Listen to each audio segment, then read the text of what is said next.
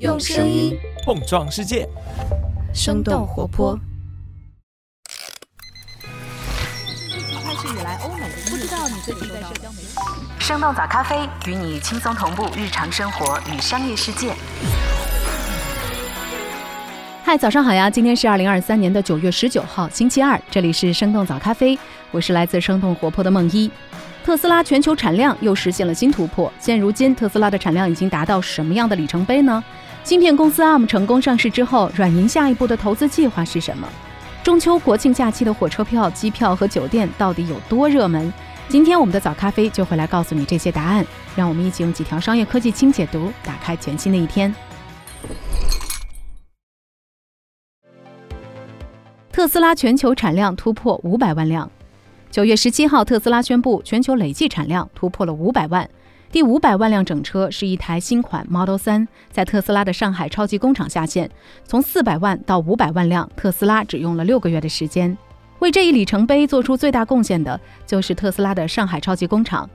九月六号，二零一九年底开始运营的上海超级工厂完成了第二百万辆整车的生产。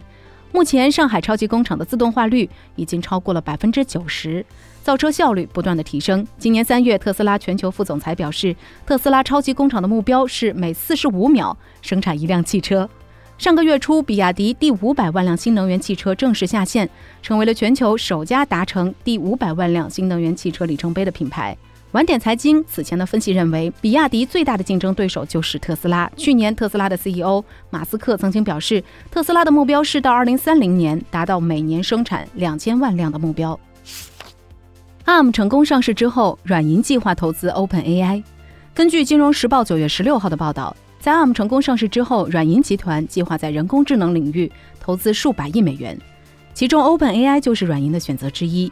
今年六月，重返公众视野的孙正义表示，软银已经做好了反攻的准备，将会专注于人工智能投资。有分析师表示，这次 ARM 的 IPO 募集了接近五十亿美元的资金，让软银的资金规模扩大到六百五十亿美元，其中包括软银自己的现金以及可以用作贷款抵押的 ARM 公司股份。孙正义曾经表示，自己和 Sam Altman 有着密切的联系，而且软银的移动部门已经和 OpenAI 建立了业务合作关系，为需要部署生成式 AI 技术的日本公司提供服务。软银的子公司还表示，希望开发日本的 ChatGPT。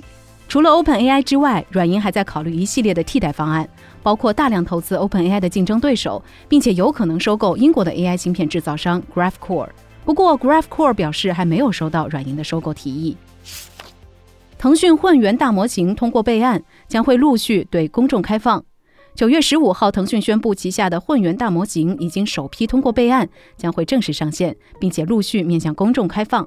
一周之前，腾讯混元大模型亮相，它具备多轮对话、内容创作、逻辑推理等等一系列的功能，客户可以直接通过 API 调用。腾讯集团的副总裁蒋杰对第一财经表示，目前腾讯通用大模型在成熟度方面还不够，无法解锁严肃的专业场景。混元大模型将会首先结合腾讯已有的应用来进行探索。腾讯在内部把混元所有的能力都开放给腾讯业务部门，把选择的主动权交给了集团业务部门。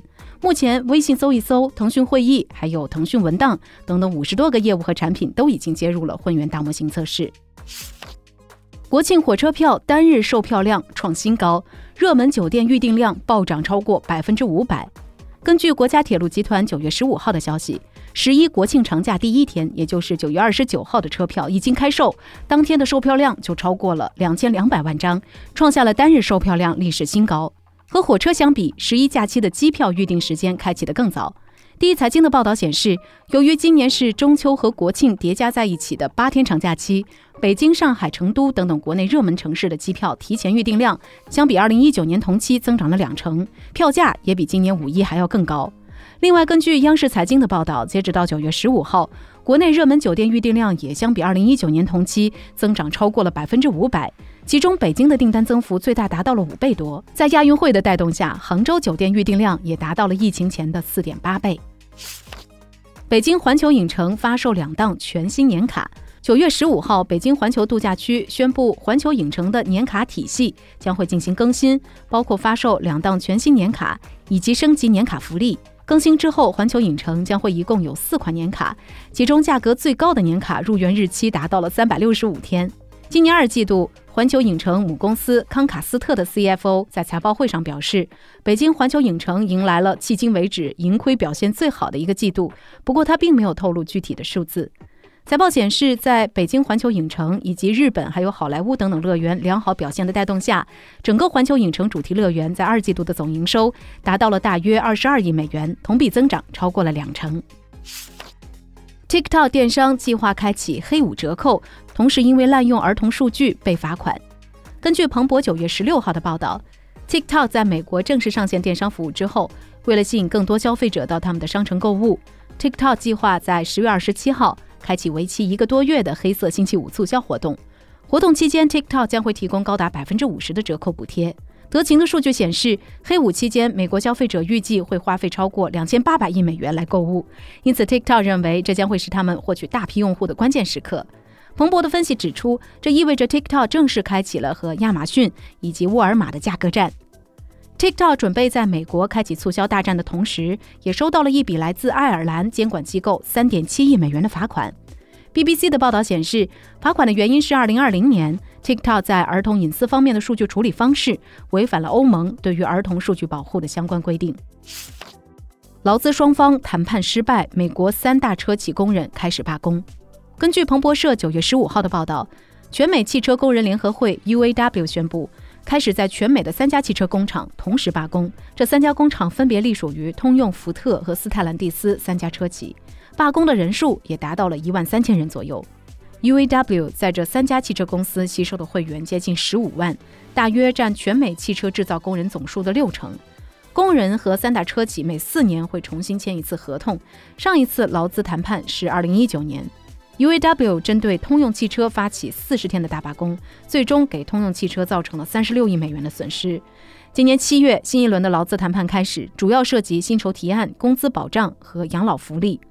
汽车工会 UAW 想要恢复二零零八年金融危机期间被取消的福利待遇。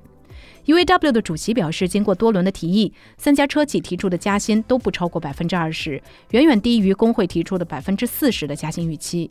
如果车企不能给出更高的报价，罢工可能会进一步的扩大。彭博的报道显示，如果一家车企全盘接受 UAW 的要求，那么在四年之内就要额外支出八百亿美元的劳动力成本。Meta 的 VR 应用地平线世界登陆网页和手机端。根据科技媒体 TechCrunch 九月十五号的报道，经过了一年半的开发，Meta 旗下的 VR 应用地平线世界已经开始邀请部分安卓用户进行测试，并且已经推出了网页版本。我们早咖啡之前的节目当中也提到，地平线世界是 Meta 的虚拟现实应用，用户可以在应用当中设计自己的虚拟头像，进行社交和游戏。这款应用原本需要在 VR 设备上来使用，现在却可以在网页和移动设备上来使用了。Meta 还计划在几个月之后推出 iOS 版本。TechCrunch 的分析认为，从头显设备扩展到移动设备和网页，地平线世界可以迎合更大的用户群。但如果应用的体验感不好，那么它能够在多少设备上运行也就不那么重要了。Meta 的元宇宙业务一直在亏损，去年一年就亏损了一百三十多亿美元。在人工智能业务之外，Meta 仍然在对元宇宙进行投入。茅台携手德芙推出酒心巧克力。九月十六号，继瑞幸的酱香拿铁之后，茅台和德芙宣布正式推出一款酒心巧克力。贵州茅台官方微博介绍，这一次联名的酒心巧克力添加了百分之二的五十三度贵州茅台酒。第一财经的报道显示，这款酒心巧克力在线上和部分线下实体店都开启了销售，短时间内就全部售罄。在二手平台上，原价一百七十九元的礼盒，最高转卖价已经达到了五百元。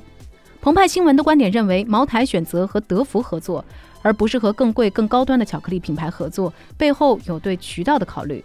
德芙母公司马氏是著名的跨国企业，合作的巧克力产品品质有保障，而且不排除茅台借助德芙的国际渠道进行一些海外市场的推广。在巧克力的新品发布会上，茅台董事长还表示，目前茅台已经完成了产品矩阵的布局，茅台周边产品的开发也将会告一段落。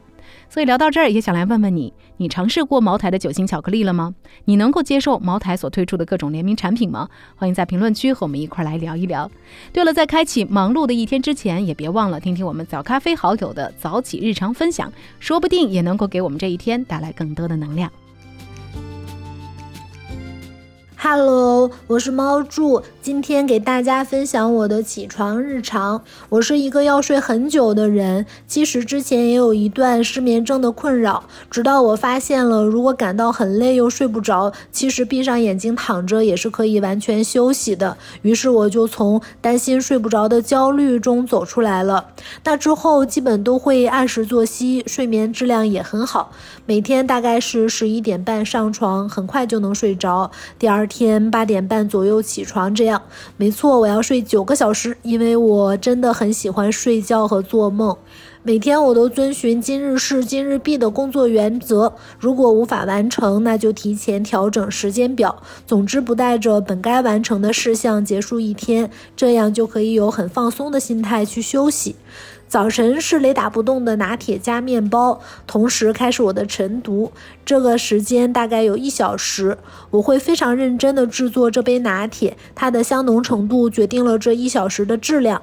每天早晨的咖啡阅读时间是我最惬意的时刻，这个习惯维持了快有十年了。它让我睡前都对第二天充满了期待，也不想赖床，只想快快起来，一边品尝美味的拿铁，一边看自己想看的书，真的是。是非常呼应生动早咖啡了。